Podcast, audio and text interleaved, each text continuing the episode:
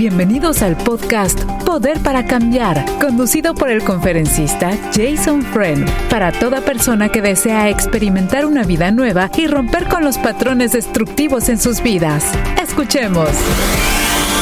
Muy buenos días, queridos amigos y amigas. Qué gusto estar con ustedes una vez más y con Jason Friend aquí durante Poder para Cambiar a través de sus red de emisoras de mucha bendición que es Radio Nueva Vida.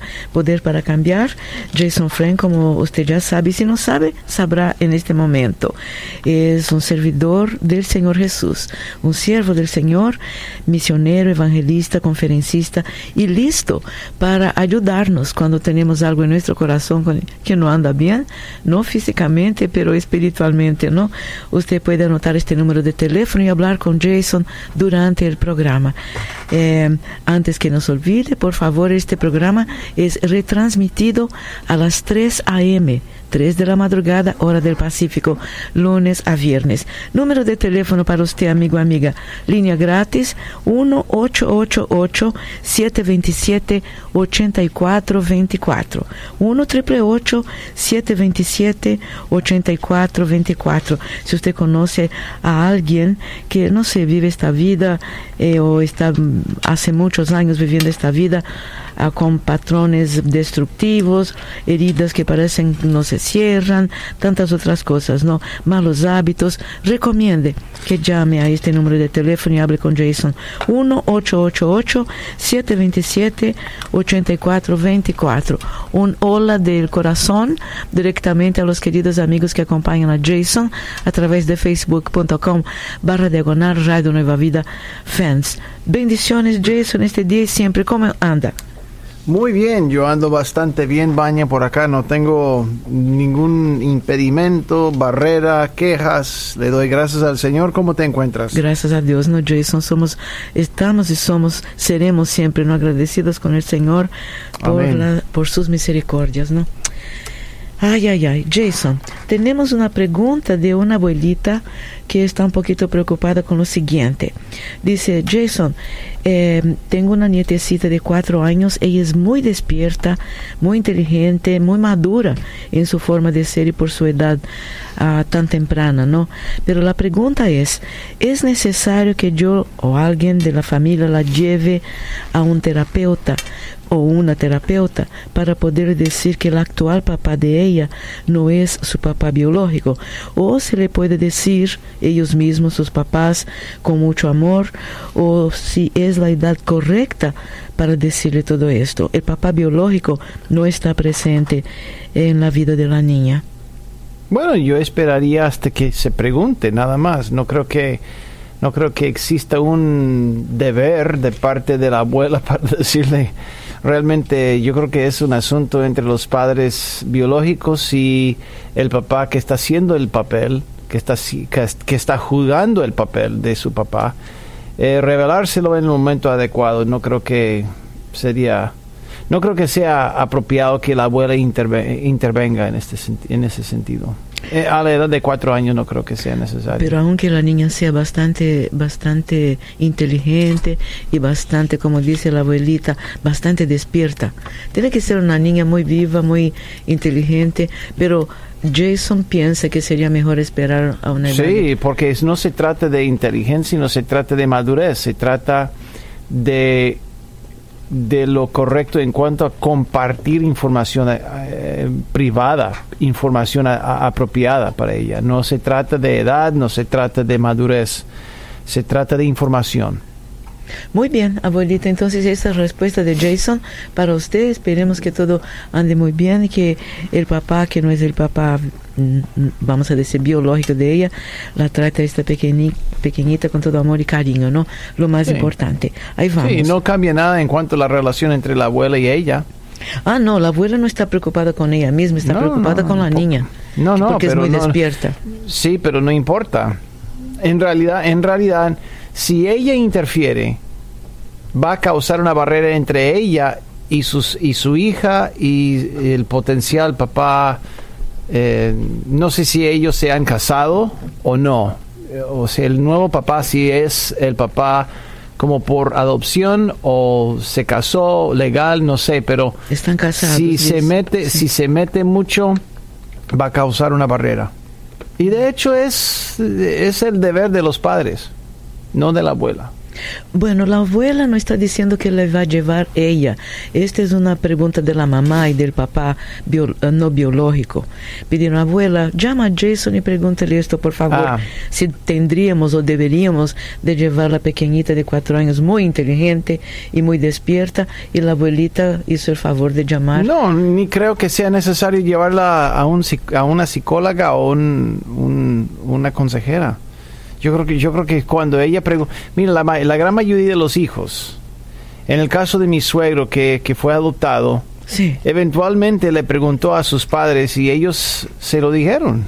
Claro, sí. fue el momento adecuado y no había un caos, una explosión del universo, simplemente fue una revelación y después si es un trauma muy fuerte puede buscarle un, un un consejero, pero en la gran mayoría de los casos es como un sentir que ya es una confirmación de lo que ellos habían sabido.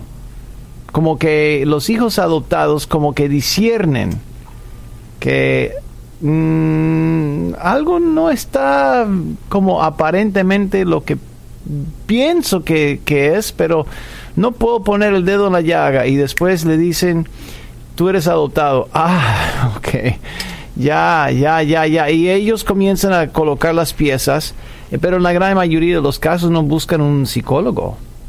No, no creo que sea necesario. pero yo creo que los, yo creo que la mamá, tomando en cuenta de que toda la familia es normal, eso es presumir mucho, pero tomando en cuenta que la, que la familia es una familia sana, la persona más adecuada no sería el papá nuevo, sino la mamá biológica. Ahí está, abuelita querida. Yo creo que eso sería el paso más adecuado, claro. Bien, Jason, su opinión para esta abuelita tan querida, ¿no?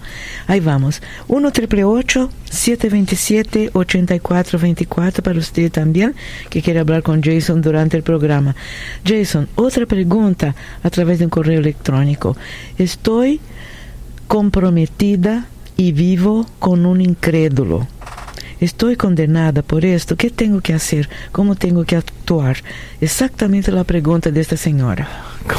Condenada, eso sí es un término muy fuerte. No, ninguna persona es condenada por haber, por haber por haberse enamorado de, de alguien, de un incrédulo. No, no, eh, pero sí complica la vida complica la vida mucho. No descarte tu fe, en primer lugar, no descartes tu fe.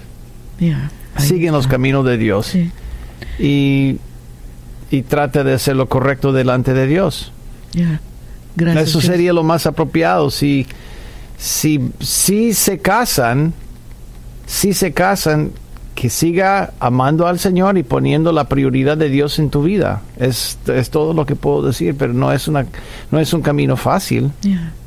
Muy bien, muy bien. No es un camino fácil, es un camino muy complicado, pero hay, hay, gente que quiere hacer el sacrificio. Sí, obviamente. Hay gente que prefiere caminar y subir el Everest que caminar a, a, a, la esquina al supermercado, pero hay gente que no, no, yo voy a subir la montaña Everest y matarme en el proceso, pero si es la decisión, pues sigue orando, sigue orando.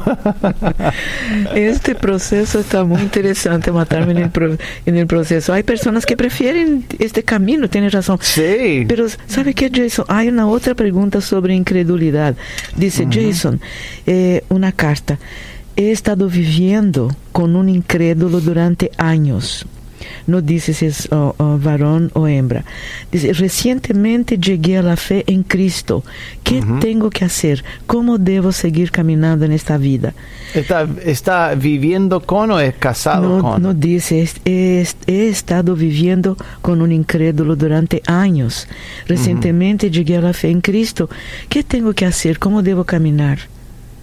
Buena pregunta. Eh, honestamente, Baña, como no nos han revelado si se han casado o no o por cuántos años, pero la Biblia indica que si nosotros somos casados con un incrédulo, que no deberíamos divorciarnos debido a hecho, eh, debido a esto simplemente porque ya conocimos a Cristo, que, que nuestra vida compartida con aquella persona puede abrirle paso, puede abrirle el camino para que conozca al Señor.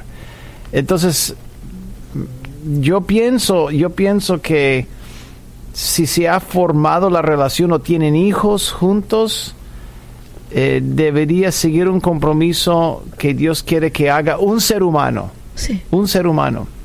Tengo una, una pequeña anécdota de, de YouTube, Sí. el grupo musical que a mí me gusta mucho porque son cristianos, pero la banda no es una banda cristiana, pero ellos son cristianos y ellos luchan, luchan, luchan en, en, en mantener su testimonio. Son reales, son transparentes y después del primer disco, Sí. en 1980, ellos eran parte de un grupo, de una iglesia que se llamaba Shalom. Sí. En, ese, en esa iglesia era una mentalidad de volver al primer siglo sí. de los creyentes, sin materialismo, sin nada. Entonces ellos al subir la fama, a, a- a asumir, a subir al escenario y, y- y- y obtener la fama, ellos sintieron una convicción muy fuerte. Entonces ellos iban a tirar la toalla y renunciar. Entonces ellos se le acercaron a su gerente y le dijeron al gerente del grupo, mira, nosotros renunciamos porque oramos y pues pensamos que Dios quiere que tiremos la, la toalla. Y el gerente que era agnóstico dijo, dijo, y el Dios tuyo quiere que rompa la ley, es lo que están diciendo. ¿Cómo que rompamos la ley? No, Sí. el- obviamente tú quieres que eh, tú quieres romper la ley porque ya tienes un contrato por tres discos y después del primer disco ya quieres romper la, la ley rompiendo el contrato. ¿Es lo que quiere tu Dios? Hasta llegó el asunto. Sí, sí. Entonces mi punto es que a veces los compromisos que hacemos como seres humanos, Dios quiere que los, honra- que los honremos Sí. es muy importante que seamos gente de palabra. Sí, Entonces, si la relación ha desarrollado, tienen hijos, yo creo que esa persona debería honrar el compromiso que se ha hecho con esa persona. Sí. Pero no descartes la fe, no descartes los caminos de Dios. Un incrédulo puede vivir con un santo siempre y cuando el santo tiene o tenga la libertad para desarrollar su fe. sí. Yo creo que eso sí es muy importante. En el momento que te controle y no te dejes servirle al Señor, es otra cosa. Sí. Jason, yo me recuerdo vívidamente de YouTube y mi hija también. Ellos aún eh, cantan. Todavía. YouTube, 42 YouTube, años. Claro, 42 YouTube, años. Como Claro. U2, U2, Claro, YouTube. U2, YouTube, Ujú. sí, so- totalmente. No me diga que aún se, pero se presentan, me, me imagino Claro, que sí. No claro. me digas. Yo fui a un concierto eh, de ellos hace un mes y de hecho eh, eh, eh, a lo secular cayó la gloria de Dios. Sí, sí. a, a lo Sí. secular cayó la gloria de Dios. Eh, había gente levantando sus manos en el concierto y, y eso me conmovió el, el corazón porque eso no se ve en el mundo secular. Claro, no hay un llamado al altar, no se está predicando acerca de un arrepentimiento. Pero cada quien tiene su manera de evangelizar Sí. y Dios lo, lo ha usado Sí, para, para propagar ciertas eh, cosas. Claro, cada quien tiene su debilidad y ellos lo admiten. Ellos lo admiten, sí, pero sí. eh, para mí han sido eh, ejemplares en qué sentido? Transparentes. sí. Transparentes. A eso orar. me gusta. Yo voy claro. a orar para que el Señor me abra camino para ir a verlos la próxima vez que se presenten. No puedo creer.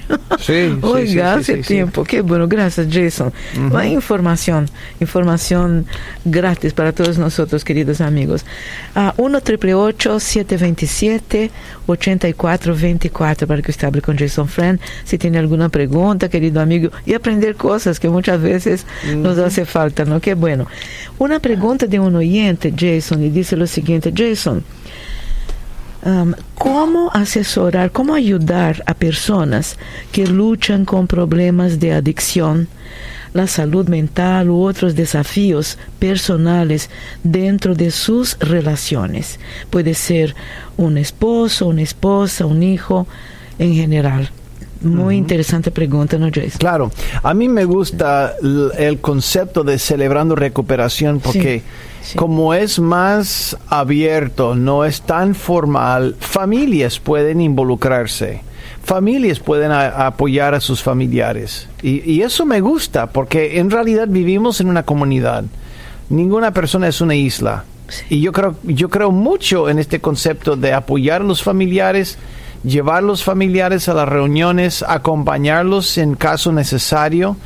Y por eso yo creo que yo, yo buscaría, yo buscaría reuniones mm, no tan formales, donde, o si son formales, por lo menos eh, en el caso de, de, una adicción o tal vez eh, borderline o esquizofrenia o drogadicción, hay una, hay una terapia que es, no, perdón, hay una terapia que es muy, muy, eh, no es muy nueva, pero sí es algo muy efectivo y se llama D de delta, uh, B de baloncesto, eh, eh, T de Tomás. Y básicamente ellos no solamente ofrecen terapia a los clientes, a pacientes, sino también ofrecen clases para los familiares cuyos miembros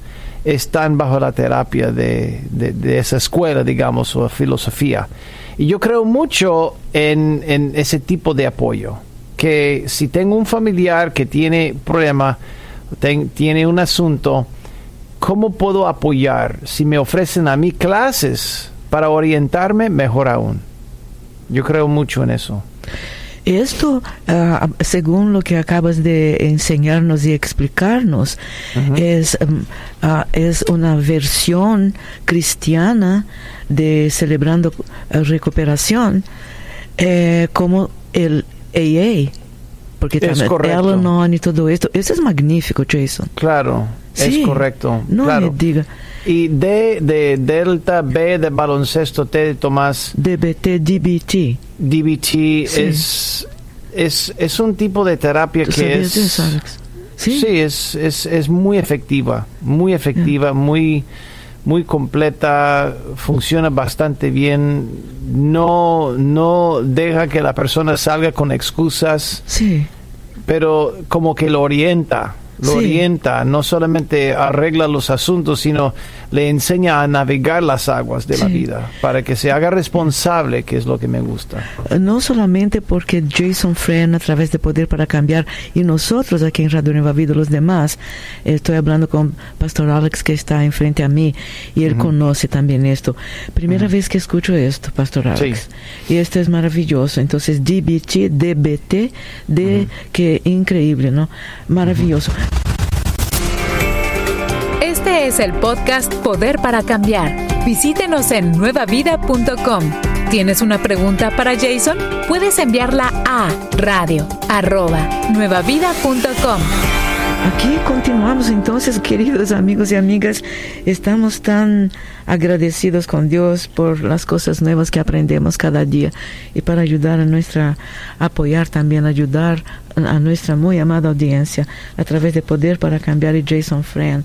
Em, estaba preguntando al pastor Alex, él me dijo que el DBT es Dialectical Behavior Therapy, Jason. Mm, es correcto. Qué interesante, ¿no? Gracias a Dios.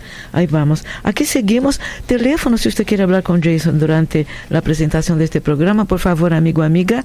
Eh, 1 triple 727 8424 y corra la voz personas que usted sabe que necesitan muchas veces tienen un poquito de no, no, no, lo que pasa es que no quiero hablar en público, pero todo es muy confidencial y no revelamos su nombre ni su ciudad. Muy importante. Él tiene su hija de 14 años, ella se viste como un niño, Jason de 14 años. 14 años. Él como papá la apoya y le dice que la quiere independientemente de sus preferencias, dice el papá a la niña de 14. Ella se viste de niño, pero todo de negro, como un cholito y con ropita que a su papá no le gusta. La pregunta es, ¿cómo padre, como papá, le puede apoyar comprándole ropa de niño, pero más bonitita, más simpática que la que ella usa de niño actualmente? ¿O sería como promover su estilo de ella, el estilo de la hija, de usar ropa de niño a la manera de ella? Está bien que el papá la apoye en comprarle ropa de niño, Jason. Los padres del adolescente son cristianos y ella va a la iglesia con ellos. Praise the Lord. Mire, yo, cuando yo era niño, había uh, un par de niñas en mi vida que jugaba el papel de, de un tipo que se llamaba Tomboy. Sí y ellas se vestían de, de niños, jugaban con los niños, eventualmente se convirtieron, se convirtieron en atletas. Sí. En algunos casos y todavía se visten como como, como muchachos. Pero son madres. Oh. son madres y se casaron. Pero qué lindo.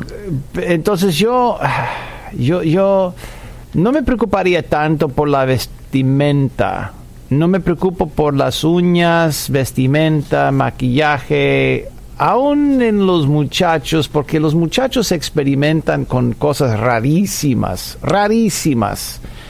Eh, el corte de cabello, eh, hombres tienen cabello largo, otros se, afeitan, el, ya andan calvos. Pero mi, mi punto es, con todo eso, sí qué es lo que está pasando debajo de la superficie. Sí. ¿Por qué se viste como muchacho? Sí. ¿Por qué, por qué, por qué es que se, se quiere hacer o simplemente le gusta el estilo? Entonces yo, yo trataría de enfocar en el estilo, porque puede ser que la influencia de las muchachas en su vida, los amigos, pueden cambiar de un segundo al otro su look.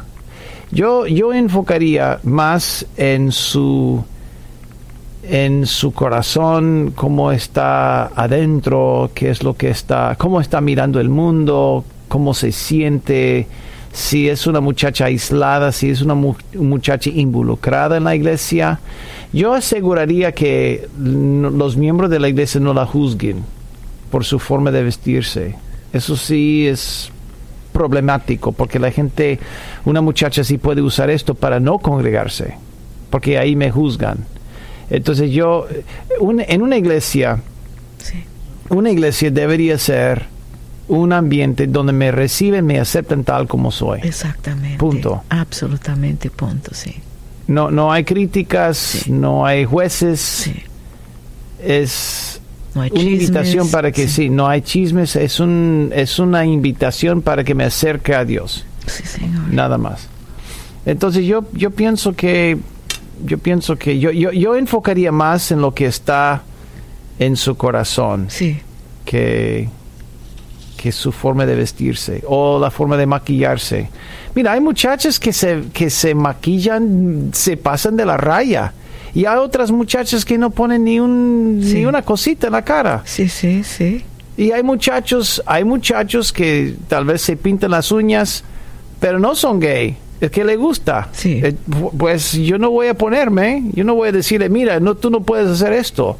Hace 300 años los hombres se ponían maquillaje en Francia. Mira todas las pinturas de Francia y de Inglaterra hace 200 años.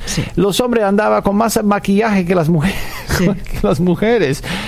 No, hombre, yo no me sentiría cómodo en esa cultura, pero esa era la cultura. Entonces mi punto es que no juzgo por las apariencias. O mejor, sí, porque juzgo por las apariencias. Sí, yo, sí, claro, yo soy culpable, igual como cualquier otro, pero la meta es no juzgar. Sí. Así es la meta. A mí me parece, Jason, que lo que más me ha encantado de esta pregunta y este mensaje es que ella va, ella se congrega con sus papás. Ella se congrega. Doesn't matter si está usando pelo verde ah, o morocho, lo que sea. Esto es maravilloso, gracias a Dios. Mira, hay, hay mujeres que andan con pelo verde, como dijiste, o de cranberry, frambuesa, Ojalá que tuviera pelo para hacer esto yo. es que no tengo, no tengo, no te celebro a la gente que puede, pero yo no puedo, no puedo, no, no puedo por dos razones, porque en la iglesia me echarían por quién soy yo Y en segundo lugar, el problema más grave es que no tengo suficiente pelo. Bueno, hay maneras, hay maneras siempre. Hay maneras, pero... Gracias, Jason. No, a, mí no me, a mí no me dejarían, pero si tuviera, pero lo que pasa es que no tengo. Ya. Eso eh, está bien, nosotros entendemos absolutamente bien. Qué bueno, gracias a Dios. Me encantó ah, esta respuesta a esta pregunta, porque es un padre, un padre preocupado pero moderno y, y, gracias a Dios que su hija va a la iglesia y se congrega con papá y mamá. Esta es una gran bendición. Gracias a Dios. Tenemos también una pregunta. otra pregunta, más bien dice lo siguiente. Jason, ¿qué puedo hacer con mi hijo de 14 años. Este joven fuma marihuana, fuma cigarros eléctricos, se huye de la casa un sábado y regresa al siguiente o dos días después. Él, ah, la mamá está diciendo, ¿no? Ella mira que es una, persona indiferente, que no le importa lo que ella le diga. No ha sido violento jamás con la mamá, pero sí no lo contesta de la mejor manera. No siente que tiene el respaldo de su esposo. Está casado con su esposo hace ocho años, ¿no? Su esposo no es, ahí viene, no es el papá biológico del muchacho. El papá biológico acaba de fallecer hace cuatro meses. Perdió su, escuche esto, perdió su vida el papá biológico hace cuatro meses a causa de violencia, escribe la mamá. Y pienso que esto ha causado a que mi hijo haga estas cosas aún más, o sea, insiste en hacer cosas que ella no aprueba. El chico ahora tiene venganza en su corazón. El papá biológico nunca estuvo presente en la vida de nuestro hijo, jamás. Ella tiene otros tres hijos, dos de ellos son menores. ¿Qué puedo hacer para um, ayudar a mi hijo en esta situación? Bueno, yo pienso que todo comienza con una conexión. Todo comienza con una buena conexión. Lo que pasa es que ella no sabe lo que está pasando en la vida de su hijo. Como que no lo conoce. Como que es un extraterrestre que está viviendo en su casa. Eh, claro, es su hijo, es su hijo biológico, tiene memorias, los dos, pero no comparten la vida, no comparten el tiempo. Él desaparece y ¿qué hace ella? lo rechaza, lo disipula, ¿qué es? Le ponen disciplina. ¿Qué es lo que hace cuando desaparece por dos días? ¿Cómo controla la, la eh, fumando marihuana o, o las, los cigarrillos eléctricos? ¿Qué, qué, cómo, cómo, cómo maneja su vida? Yo creo que tiene, tiene, tiene, el lazo muy largo para ese muchacho. Y mi pregunta sería, ¿qué es lo que está pasando en la vida de tu hijo que está causando tanta ansiedad y rechazo? ¿Por qué se siente tan rechazado? ¿Por qué se, se siente tan aislado, tan abandonado? ¿Por qué, ¿Por qué se siente así? ¿Qué es lo que ha pasado? ¿Por qué, no, ¿Por qué no siente en casa? ¿Por qué no tiene paz en su vida? ¿Qué es lo que está pasando que le ha robado la paz, que está forzando a ese muchacho que consume, que consuma eh, marihuana, y que esté fumando. Estas, sustancias, estas sustancias. Yo pienso que Vania, pienso que lo que sí le conviene a ella y a él es unas sesiones o mejor conversaciones entre los dos y una profesional, una persona profesional que pueda sacar todo lo que está pasando en la vida de él y reestablecer la confianza yo no pienso, no creo que ella, que él tenga la confianza en su madre para compartir lo que está pasando. Porque si ha intentado, tal vez ni cuenta se da a ella. Y por eso está buscando más y más y más estar en onda o estar volando con las sustancias. Ahora, Jason, escuche esto, muy interesante. Ella dice, disculpe, el muchacho tiene 14 años, es menor, pero dice que después que su papá verdadero ha fallecido hace cuatro meses, el muchacho eh, aún está está peorando su situación después de la muerte de su papá, que dice que fue por una causa violenta, ¿no? Em, eh, para mí que también puede ser que la pérdida de su padre y la vida que vivió todos estos años sin su papá también pueda tener efecto sobre él, ¿no, Jason? ¿Qué le parece esto, Jason? Sí, estoy de acuerdo. Claro, estoy de acuerdo contigo. Sí. El Señor sabe de quién se trata, hermana querida. Le voy a separar su pedido y lo vamos a poner en oración a su hijo también, en el nombre del Señor. Ahí vamos. Poder para cambiar a través de su red de emisores de bendición, su radio Nueva Vida. Y este programa se retransmite a las 3 a.m. hora del Pacífico, para que usted pueda escuchar también si su horario es un poquito diferente. Otra pregunta que viene de un oyente de su programa, Jason, y dice, Jason, ¿debería volver a aceptar a mi esposa, quien me ha sido infiel? Ella lo ha confesado y ella no tiene remordimiento de lo que hizo y tampoco desea cambiar. Hemos estado casados hace siete años, tenemos un hijo de cuatro años. Los dos asistían a la iglesia juntos, aceptaron a Jesús en su corazón. Él deseaba buscar consejería matrimonial, pero ella no acepta esto. Ahora ella no quiere ya asistir a la iglesia. Ella dice, no voy a la iglesia porque hago cosas malas.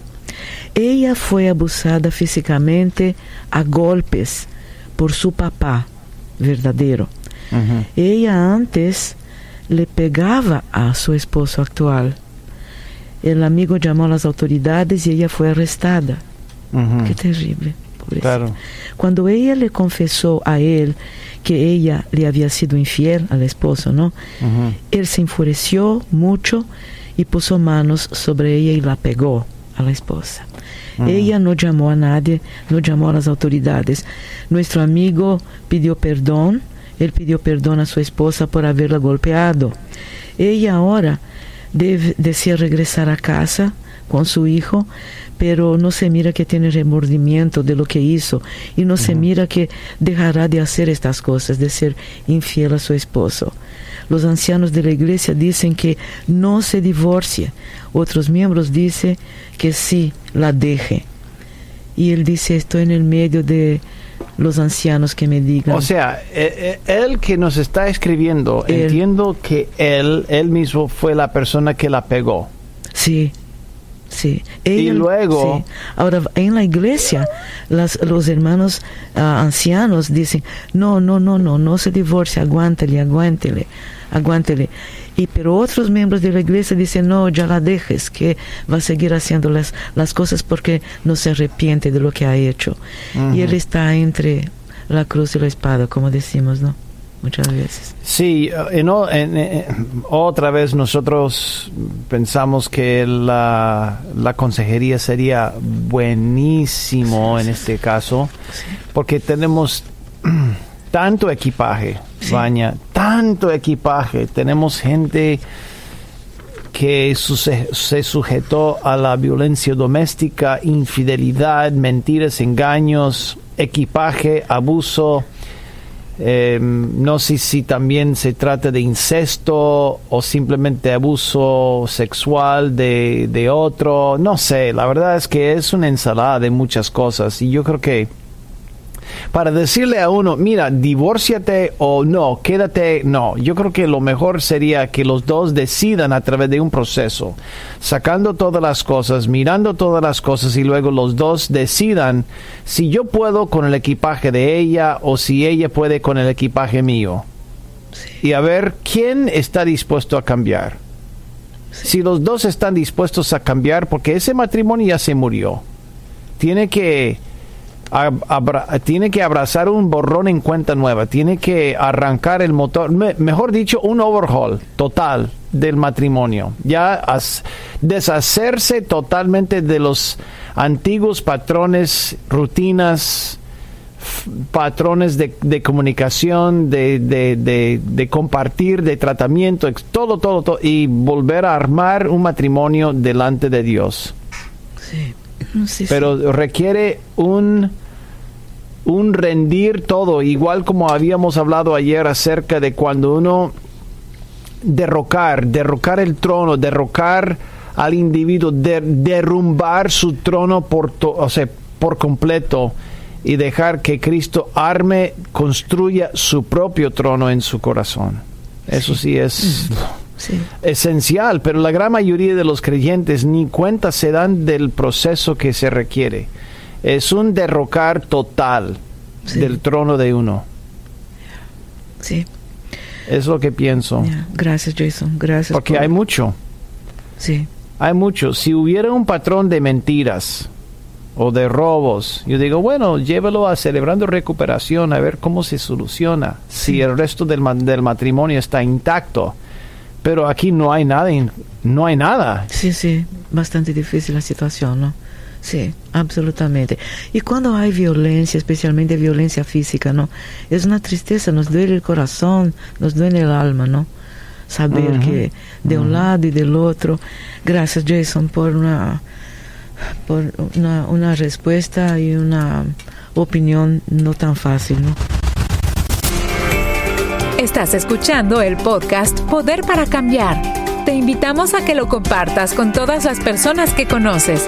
Y si tienes una pregunta para Jason Friend, recuerda que la puedes enviar a radio@nuevavida.com. Muy bien, queridos amigos y amigas, gracias por su fina sintonía, su red de emisoras de bendición, su radio Nueva Vida y Poder para Cambiar con Jason Friend. Lunes a viernes, este mismo horario y retransmitido a las 3 a.m. Pacífico. Madrugada, gracias a Dios, pero importante que usted sepa también.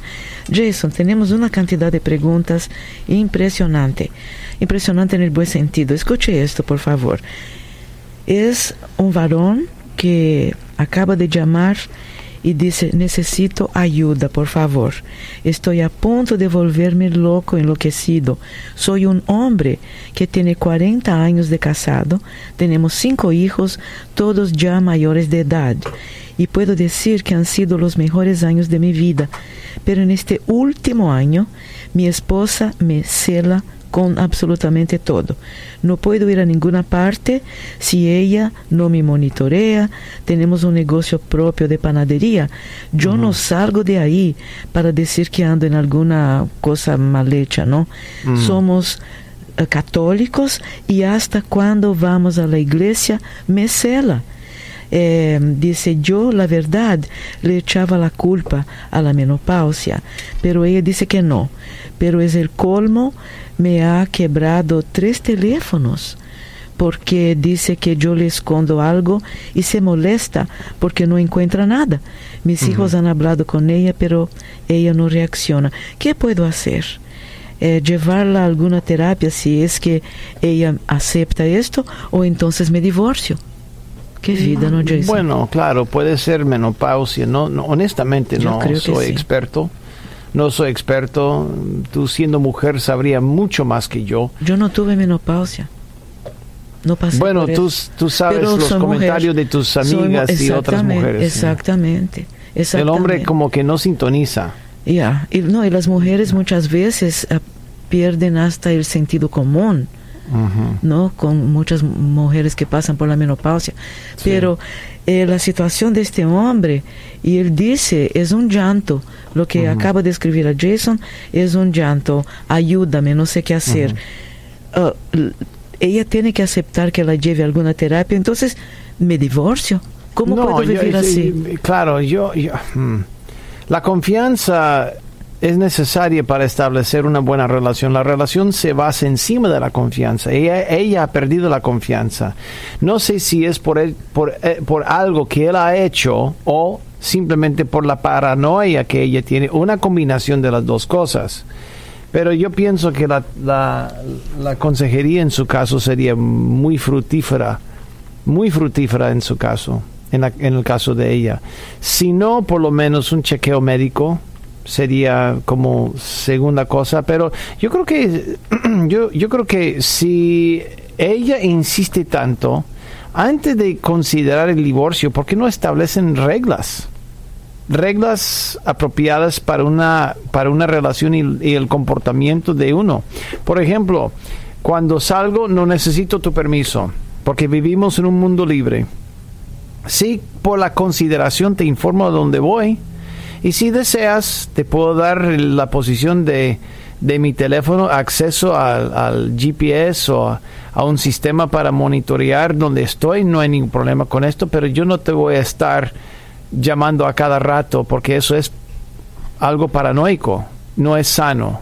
Pero si quieres, puedes chequear donde estoy y pero si si invades mucho a mi vida constantemente, vamos a buscar la consejería. Y después, si eso no se soluciona, si no se soluciona o tal vez el consejero dice que si esa mujer necesita ayuda y no busca ayuda, puede buscar el remedio más apropiado para la relación. Pero no, no se divorcie inmediatamente. Yo buscaría grados de reconciliación, grados de soluciones, grados de remedio primero antes de divorciarse. No es nada o todo. Siempre hay algo entre, entre cada decisión, ¿no? Yo necesito pedir permiso a Jason ¿Sí? para simplemente dar un testimonio corto.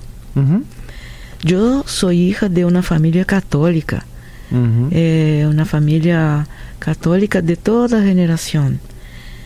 Y yo era increíblemente diferente después que recibí el Señor Jesucristo en mi corazón. Después que me dijeron, eh, yo entiendo que eres católica y vamos, te voy a llevar a una iglesia donde tú vas a cambiar. Era increíble, era, era una persona muy no tenía paz, no vivía con un corazón sin Ansiedad, paz. Ansiedad, depresión. Y sabe qué? Yo, hermano querido, eh, cuando hablamos de divorcio, eh, yo creo y le pido perdón y disculpa por decirle esto. Muy posiblemente el día, o si ya lo ha hecho, ¿no? Eh, tenemos que poner a esta esposa en oración, pero el día que ella recibe el Señor Jesucristo directamente en su corazón, yo creo que las cosas van a cambiar totalmente y su vida de esposo va a cambiar totalmente. Sí, Cristo hace la diferencia. Totalmente, totalmente. Claro, hace la diferencia completamente. Amén. Es lo que es lo que creo y y vamos a estar orando por usted y por su esposa, ¿no? claro. Pastor Alex, por favor. Ya anotó, ya anotó Alex Jason. Ahí vamos. Ahora, una pregunta excelente, un número de teléfono, y aún hay tiempo para que usted pueda llamar y hacer sus preguntas a Jason. 1 triple 727 8424. Escute esto, Jason. Eh, una amiga que está llamando. La opinión de Jason, por favor. Los hombres que se maquillan y se pintan las uñas, ¿es bíblico? ¿Lo respalda Dios? sí, sí, sí, sí. Es que las preguntas Honestamente no creo que a Dios le importe. Sí, sí. Honestamente no creo que a Dios le importe. Si una mujer elimina los pelos debajo de los hombros y en ciertas otras partes por láser. Sí.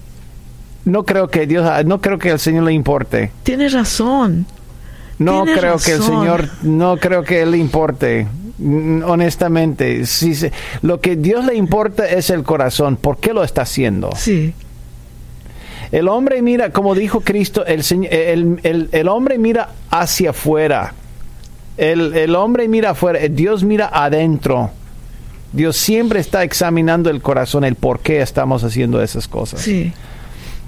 Sí, ahí está. Mira, cuando yo era cuando yo era niño, tenía tenía mis primas y yo me vestía como niña, me pintaba los labios y yo jugaba con ellas una hora, dos horas y ni me se había ocurrido que alguien me hubiera acusado de algo inapropiado. Hoy en día totalmente diferente, es como el botón de pánico. Claro, sí. El botón de pánico. Y, pero en aquel entonces, hace 50 años, nadie levantaba ni un dedito.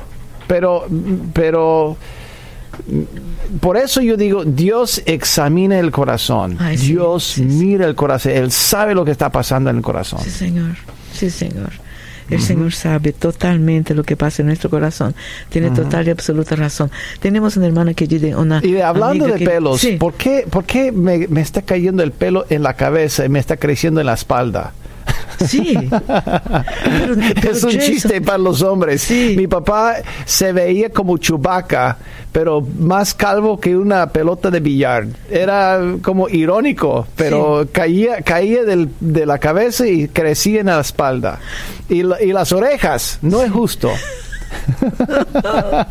Oye, Jason, rápidamente, rápidamente le cuento un chistecito. No, no es chiste, es verdad. Ayer fui al banco, rapidito, aquí enfrente donde trabajo, y sabe que de repente había una fila, y yo digo, ay Señor, no es posible esta fila de gente, ¿cómo es posible? Delante de mí, de repente miro hacia abajo y veo que el Señor estaba usando un shorts discreto y con las piernas bien llenas de pelo.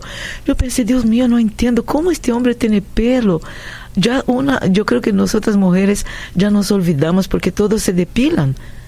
¿Qué piensa usted de esto, Jason? Es correcto, claro. Yo corro mucho y yo soy atleta, pero algo que yo sé que sucede en los deportes. Sí. Eh, los hombres que nadan afeitan todo el cuerpo. Sí. Todo el cuerpo. Los, los olímpicos, los, los, los atletas olímpicos afeitan los brazos, las piernas, cada parte de su cuerpo, oh. porque un pelito Hace de la puede, puede detener en el tiempo, claro, puede detenerlo en el tiempo el marcador. Claro que si no van a dejar que un pelito, entonces ¿por qué no me voy yo a acusarlos de algo no apropiado cuando el motivo detrás de eso es ganar? Entonces, make sense, no hace sentido. claro, y nosotros mujeres entienden. Claro. y hay hombres, a cambio no, a los hombres que eh, no se afeitan y, tienen pelo por todo el cuerpo menos la cabeza. Sí, bueno, ¿qué vamos a hacer? Sí. Es, es, la vida, es la vida. Es la vida. Tenemos una amiga querida, quiere hablar con Jason también. Gracias, amiga, por su llamada. Jason, aquí está para recibirla. Buenas tardes. Buenas tardes, Ah, yo quería, bueno, mi plática era larga. Sí. Ya veo que nada más quedan 10 minutos. Adelante, por favor. Sí. Vamos a ah, es que tengo una hija que nosotros conocimos de la palabra de Dios hace como 20 años, o 30. Y tengo una hija que entramos a la iglesia todos juntos, ¿verdad? Pero ella desde chiquita se le notaba mucho que quería vestirse, jugar con juguetes de niño, este, vestirse más con pantalón y todo, y crecimos. Pero yo tengo muchos problemas con mi esposo, él siempre fue infiel. Entonces mi hija lo vio de jovencita, de chiquita, inclusive ella estuvo consumiendo drogas y todo.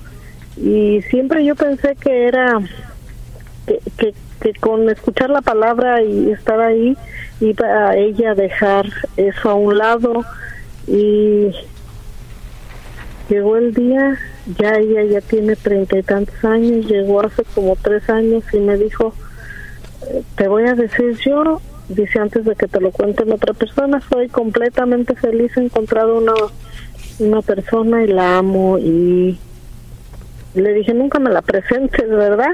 Entonces yo siempre rechacé eso, pero llegó el día en que yo yo me la presentó y ahora viven juntas.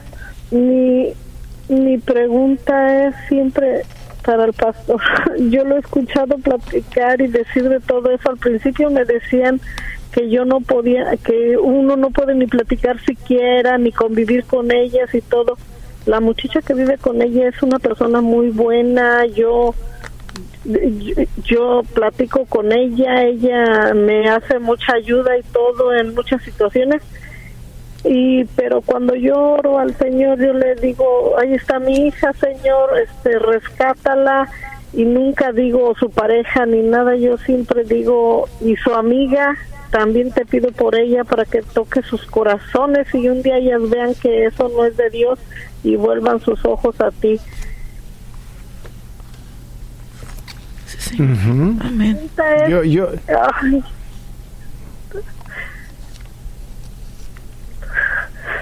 yo a veces tengo que pues convivir mucho con ella, yo la amo y todo. Este llegaron a haber personas que me dijeron que con esas personas uno no puede ni comer, pero yo cómo no voy, cómo voy a rechazar a mi hija, cómo. No deberías rechazar a tu hija. La Biblia no dice que debería que debamos rechazar a nuestros hijos. El hijo pródigo no fue rechazado cuando quería acercarse a la casa y aun si hubiera regresado a la casa con una mujer o dos mujeres, me imagino que todavía el papá hubiera abrazado a su hijo. Amén. Sí, Sí. Porque sigue siendo su hijo. En tu caso sigue siendo tu hija. Es un ser humano. No cambió de especie. No, no, no es, no, no es un mono. No es serpiente. Ni león. Tampoco no es un gusano sigue siendo ser humano. Y ese ser humano fue hecho en la imagen de Dios. Claro, eso no quiere decir que tengas que aprobar su conducta. De nuevo, regresamos a este punto como siempre.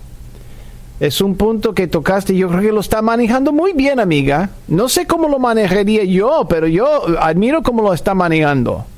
No le haría caso a la iglesia para en cuanto a la gente que dice, no, tienes que rechazar a tu hija. No, esa gente no sabe, porque no es, porque Dios no le ha entregado a ella, a ellos, sino a ti. Dios te ha, te ha entregado esa tarea a ti, no a ellos. Pues no le haría caso a lo que están diciendo, porque esa gente no, su opinión no vale, en primer lugar. En segundo lugar, aquí está la diferencia.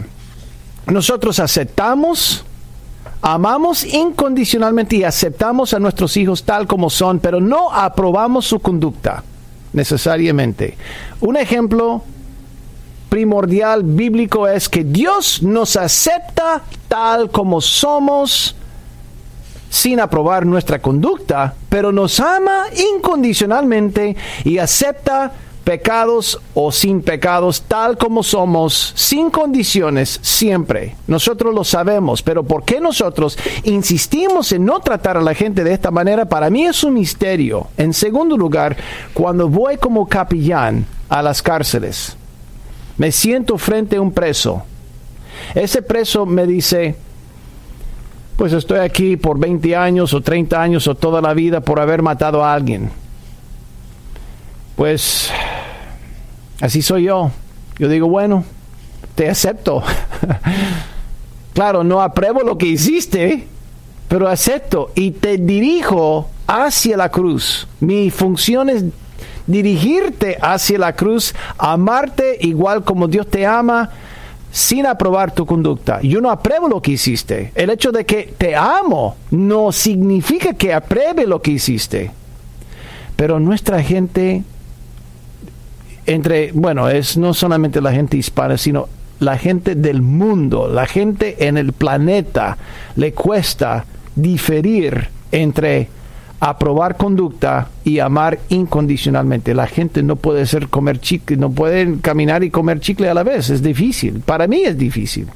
Pero Dios para nosotros es el mejor ejemplo, porque nos ama incondicionalmente, nos acepta sin aprobar nuestra conducta y siempre nos apunta hacia la cruz.